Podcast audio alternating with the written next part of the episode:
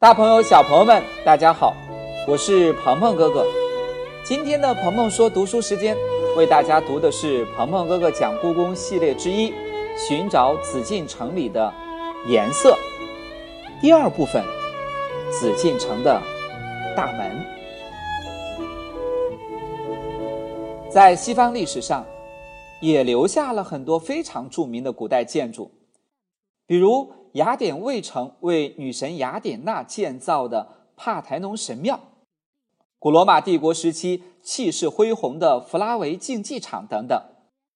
如果让我们来对比这些西方古代建筑和中国古代建筑，找出它们都有哪些不一样的话，相信很多小朋友都会首先想到，西方用的建筑材料更多的是石头，而中国更多采用的是。木头和砖头，那砖木结构的房子到底有什么优点呢？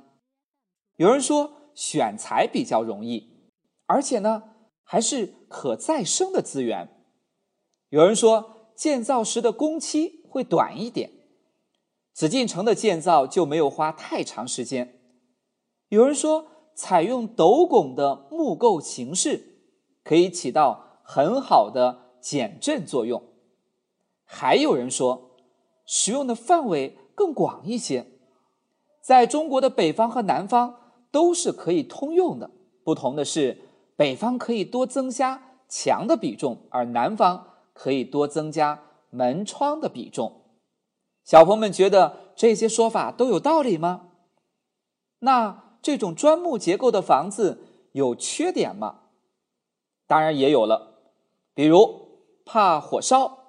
怕水泡等等，这样看来，和西方古代建筑相比，好像我们中国古代的建筑更加灵活和自如。作为重要建筑构件的门，同样也要灵活的适应周围的环境和等级需要，适应建筑组群的整体需求等等等等。门在中国传统文化里，后来也引申出很多丰富的含义。比如说，过年要在门上贴门神；男女结婚要讲究门当户对。紫禁城中的门多种多样，其中既有建立在等级制度之上的构建门，也有渲染着空间序列的单体门。在中国传统建筑立面构图当中，构件门始终处于画面的中心，让我们站在建筑前面时，一眼就能看到门的位置。但紫禁城有的重要建筑也把门开在立面偏东一点的位置，而没有开在中央，这又是为什么呢？而在单体门中，既有连接紫禁城内外的城门，也有连接不同宫殿的宫门、不同院落的院门。它们以不同的覆瓦颜色、不同的间架大小、不同的门钉数量、不同的屋顶形式、不同的附属装饰等等，代表着不同的尊卑等级。今天。就让我们一起找一找紫禁城里的那些门吧。首先为大家介绍的是正门午门，凤凰一样的城门。小朋友们数数看，紫禁城有几座城门呢？对了，一共是四座。南面呢是午门，北面是神武门，西面呢是西华门，东面。是东华门，城门的城台都是红色的，上面都有巍峨的城楼，屋顶呢都用黄色琉璃瓦。紫禁城高大的城墙将这些城门连接起来，形成一个封闭的空间，保护着整个皇宫大内的安全。作为进出紫禁城的通道，城门。各有各的用途，可不是想走哪个门就能走哪个门的，而是要遵守一定的规矩。神武门是紫禁城的后门，明初建成时称作玄武门。清朝康熙年间重修的时候，为了避康熙皇帝的名字玄烨明讳，所以把名字改成了神武门。这个后门的使用频率啊非常高，主要是后妃或皇室人员出入皇宫的一个通道。有时候啊，皇帝也会走这个门，比如从圆明园回宫，或者是要陪着皇太后一起出宫的时候，都要经过这个门。紫禁城西边不远的地方就是皇家西院，皇帝皇后每次前往那里的时候，西华门都是必经之门。八国联军攻入北京城时。光绪皇帝和慈禧太后也是从这个门逃走的，而东华门靠近太子居住的宫殿，所以太子常会通过此门出入紫禁城。同时呢，还特别允许一些官员也可以走这个门。据说啊，皇帝皇后去世以后，他们的棺椁也是要从这个门送出皇宫后安葬的。在这里，给小朋友们补充一个知识点：你们如果拿到一张紫禁城的平面图的话，就会很惊奇的发现，东华门和西华门并没有被安排在东西两边的最中间，而是略微向南。这是为什么呢？有人说，这样设计是为了让紫禁城东西两个通道距离后宫比较远。能够更加严密的保护好皇宫的安全，也有的人说，这样布置使紫禁城整体重心向南移动了一些，让南部的空间显得比较紧凑，和北部紧凑的格局达到一种平衡。你觉得呢？在四座城门当中，最重要的。也是等级最高的，就是紫禁城的正门午门。午门是紫禁城的正门，位于皇宫的南面。那为什么古时建造皇宫时要把正门开在南面呢？好像这个习惯也一直影响到了今天的人们。其实，东西南北四个方位中，人们最重视的就是南方，认为南方象征着光明。当皇帝坐在北方，面对着南方处理国家政事时，就好像是面对着光明来管理天下一样。而在前面讲到的五行理论当中，南方啊也是和火联系在一起的。因此，如果小朋友们稍加留意，就会发现午门两端阙楼上的彩绘。并不是通常看到的蓝色和绿色，而是用红色来做底的。这样的设计也是为了和午门位于南方的位置相互呼应起来。午门不仅是四座城门中最高大、最恢宏的，同时它也是整个紫禁城里最高的一座建筑了，比小朋友们熟悉的金銮宝殿、太和殿还要高。午门虽然被叫做门，有了宫人进出的基本功能，但并不像普通的单体门那样形制简单，而是一个由一座城楼和四座亭子组合而起的建筑群，矗立在高大的砖石台基上。最中间的就是午门正楼了，楼的两侧各有一座亭子。凸出来的两端还各有一座翼亭，加起来一共是五座建筑，又和我们前面讲到的数字五呼应了起来。这五座主要建筑既相互独立，也相互连接，是由廊五连接在一起的。如果我们把四段廊五加上，午门又一次以九个建筑的总数。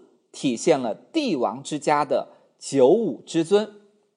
从平面来看，整个午门很像一个凹字形，而当我们俯视的时候，金色的屋顶、红色的柱廊、白色的栏杆交相辉映，在阳光的映射下，整体形状很像一只展开双翅的大雁或者凤鸟，所以人们给午门起了一个特别好听的名字，叫做五凤楼，也叫做燕翅楼。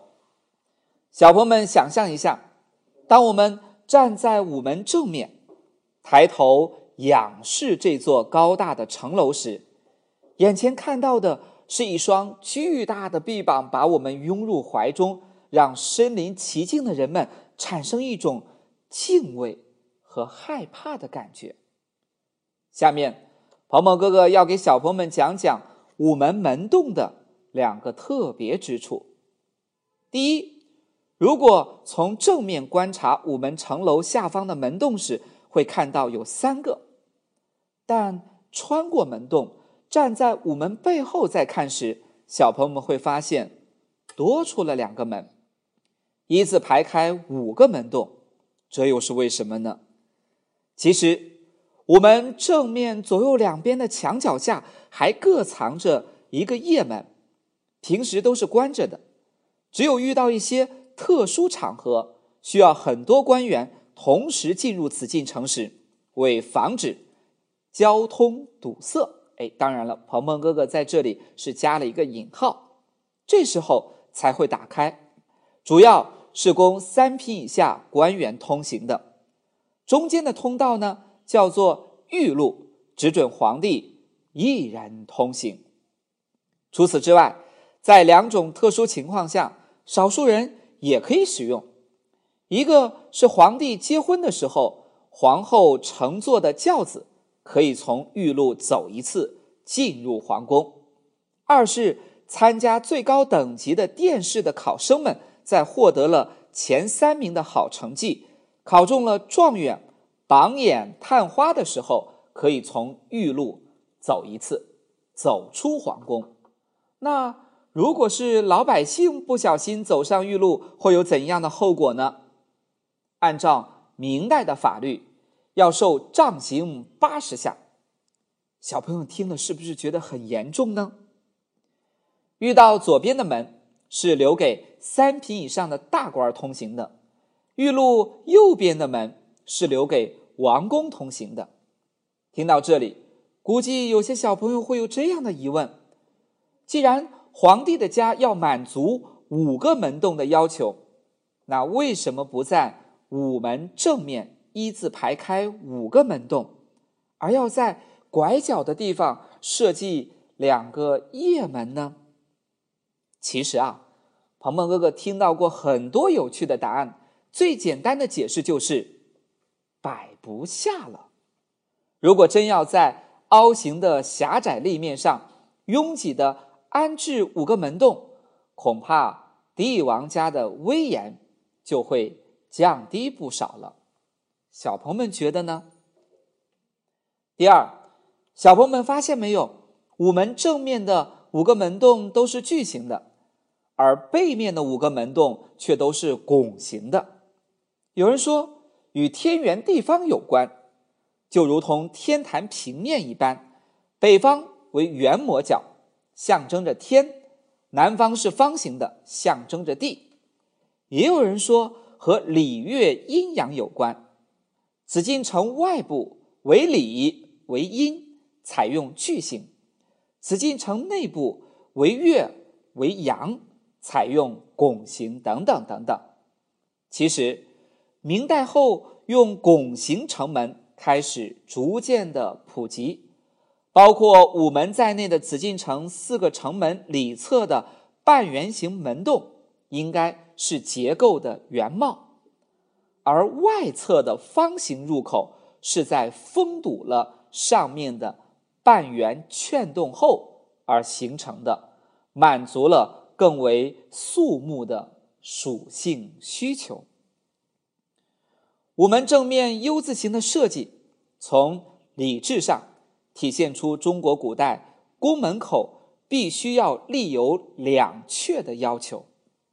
但从走进午门的感受来看，当我们站在 U 字形空间的中央时，面对着整个紫禁城最高大的一座建筑，满眼都是急剧扩张的黄色和红色，就像一双宽大的手臂，把眼前的我们拥入怀中，一股特别强烈的肃穆、敬畏、紧张、局促的感受就会涌上心头。巨型门洞的设计倒也是很符合这样的视觉感受的。但当我们穿过门洞，站在午门背后的太和门广场时，这里有弯曲如弓箭的金水河，这里有低矮连延的太和门建筑群，温柔多姿的曲线成为了这一空间的主题。视觉上看，拱形门洞的设计，倒也与整体的氛围很好的融合起来。古人的设计真的是用心良苦。好了，我们今天的鹏鹏说读书时间就到这里，我们下期节目再见。